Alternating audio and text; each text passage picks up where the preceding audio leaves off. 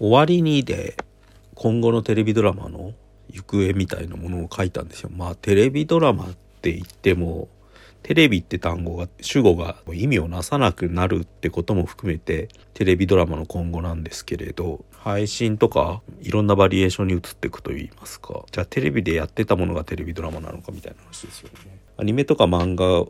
の影響で言うとまあネットフリックスが多分今後の争点というか論点になってくると思うんですよね。ネットフリックスとかアマゾンプライムでジャンプ系の漫画とかバトルロワイヤルものといいますかデスゲームものみたいのは今後どんどん映像化されると思うんですよ。うん、国際市場みたいのを意識した時にまともにやり合えるコンテンツって考えるとハリウッド映画でいうところのマーベルにマーベルみたいな位置づけに来るものって結局日本でいうとジャンプ漫画しかないんじゃないかなみたいな話を書いてます。それは論拠としましてはネットフリックスのランキングが去年から公開されるようになったんですけどあれ見ると結構わかると言いますか国内ランキング見てると基本的に韓流ドラマとアニメなんですよ。トップに来てるのは去年だったら「鬼滅の刃」とか「呪術廻戦」なんですよね。そこにどうやって加わるかっていう勝負になってくると思うんですよ。確か「ワンピースがネットフリックスでやるんですよね。で Amazon プライムでもと約束のネバーランドをやるっていうのはもう決まってる。でそれは海外のチームが作るってことになってるんですよね。まあ、国内の映像関係者が作るものっていうよりはもしかしたら優れた原作っていう位置づけに収まっていく可能性もあるんじゃないかってことを書いてるんですよね。でそれに対してなんかカウンターというか国内の作り手がどう対抗するかみたいなことを考えた時に一つのヒントとなるのが今あの国のアリスなんじゃないかっていうのを書いたんですよ。去年出てきてあれだけが多分実写のベスト10にうまく食い込んでたっていう。まあ監督が佐藤慎介さんであの「キングダム」とか「ガンツ」とかやられてる方ですよね。それでロボットが制作。ロボットは踊る大卒戦とかやった本広監督の本広監督とか山崎隆がいるところっていう。まあだからあそこぐらいしかないっていうのが現状なのかなって感じがしますよね。今の国のアリスはやっぱできいいんですよ。そういう意味で言うと。実写の漫画映像化の課題みたいなものは全部クリアしてる。キングダムもそうだし、ルローニケンシンとかもそういう位置づけですよね。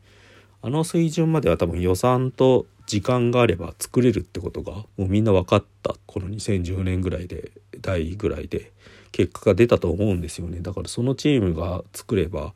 それなりのものはできるんだけどただそれって堤さんのアプローチとはちょっと違うと言いますかちょっと戻ると要するに踊る大捜査線と継続が出てきたことの意味みたいのを考え直したいんですよね。あの時両方とも僕はなんかそのアニメの影響を受けたっていう言い方をしましたけれど実はその影響の受け方は微妙に違うと言いますか。元広監督の踊る大捜査線って多分すごくねじれた言い方すると当時のロボットアニメだから成立した昔の邦画社会派アクションみたいなことができるっていう発想だったと思うんですよ。そのパトレーバーとかに見出したものって。だからガメラとかもそうですよね。逆説的な言い方をすると当時の日本映画では特撮とかアニメっていう回路を通らないとそのリアルな刑事ドラマとかその政治性の高いアクションとかができなかったっていうことですよね。パトレーバーが抽出した実写映像の面白さみたいなものを多分本平監督はパトレーバーの中に見出してそれを咀嚼して踊る大捜査線の中に入れたんですよ。でそれは結果的になんか天国と地獄のパロディとかああいう昔の邦画が持ってた重厚さと現代的なアクションをなんか当時のフジテレビの資金力でやるみたいな方向に行ったわけですよね。賛否ありますけど多分一つの成果なんですよ。それって何なんだろうって話ですよね。アニメだからできたリアルっていうのがあったんですよ多分今もあると思うんですけどでそれを邦画が取り戻しそうとした試行錯誤として踊る大捜査線があって、まあ、残念ながら映画シリーズが進んでいくことにその匂いみたいのはちょっと薄れてってちょっとどんどん単調になっちゃっちゃっていくんですけれどまあそれはなんか庵野秀明で言うと特撮映画の匂いみたいなもんですよね。怪獣映画とかにあったファンタジーを経由することでリアルな戦時下の状況が描けるとかロボットとかああいうのを使うことによってそういうものとしてフィクションだから基本的には多分リアリズムの人だと思うんですよね本広監督とかも。だからその後平田織座の影響を受けたりとかしてて幕が上がるとかにも多分その方法論取り入れてるんですけれどそう考えた時にその方向性って結局マーベルとかと競合するわけですよね。あとクリストファー・ノーランとか。あのルローニケンシの大友監督なんかは多分クリストファー・ノーランの影響をすごく受けてると思うんですけど。漫画とかアニメにあるケレン味を削って実写的な方向に寄せてくみたいな。映画でいうとダークナイト的なアプローチっていうのかな、うん、あれが多分今の一つの正解なんですよ。そのアメコミ映画的なものに対する。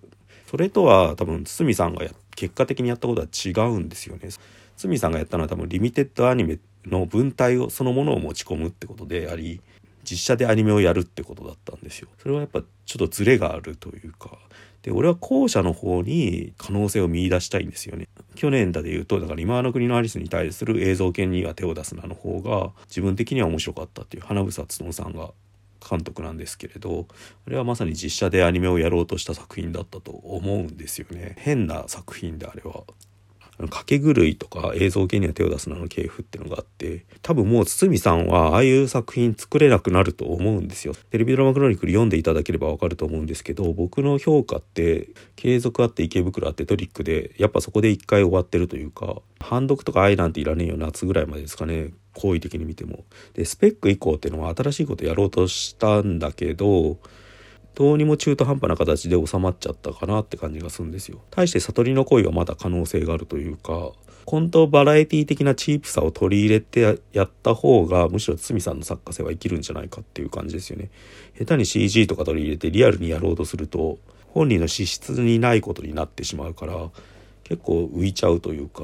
普通になっちゃう。うん、なんかそれが多分6とかのいまいち盛り上がらない理由なんじゃないか。でもそれはすごく庵野秀明の変遷ともかぶりますよね。なんか旧エヴァと新エヴァどっちが面白いかみたいな話っていうか新エヴァというかエヴァンゲリオン劇場版。だから当時のそのカット数の少ない作品とかカット割りでごまかす映像っていうのは編集で見せるっていうのは結構消去法の表現だったと思うんですよね。本当はもしかしたらジブリみたいなことやりたかったのかもしれないし予算があれば「新エヴァンゲリオン劇場版」みたいにすごく動く作品を作ってれたのかもしれないし実際作ってますよね。でもそうなった時になんか90年代の一時期にあったアニメーションならではの可能性もう最終的には動かなくてもいいっていうところまで行っちゃったわけですよね。だからリミテッドアニメの可能性って言った方がいいのかな日本的な。90年代のアニメパトレーバーなんかも実はあんま動いてなくてなんかディズニーとかの作品にある動いて表現するってものと逆ジブリとかとも逆の動かないことによって表現するのアプローチの可能性っていうのが当時のアニメにはあったんですけど今はそれはちょっと曖昧になってますよね。でそういうものが実写だとどうなるかっていうのが多分今後問われていくんだろうなと思っててまあ難しい問題ですよね当時のアニメの文体をどう実写に取り入れるかむしろ必要なのかみたいな多分想像だけど試金石になるのがネットフリックスでやるって言っている悠々白書だと思うんですよね。あれがどうなるかが結構個人的に楽しみで、本当に単純に今風にリメイクしちゃうのか、本当に作り手が好きだったら漫画にあった富樫義弘の良さみたいのを再現してくれるんじゃないかとか、そういうのも期待してんですけどね。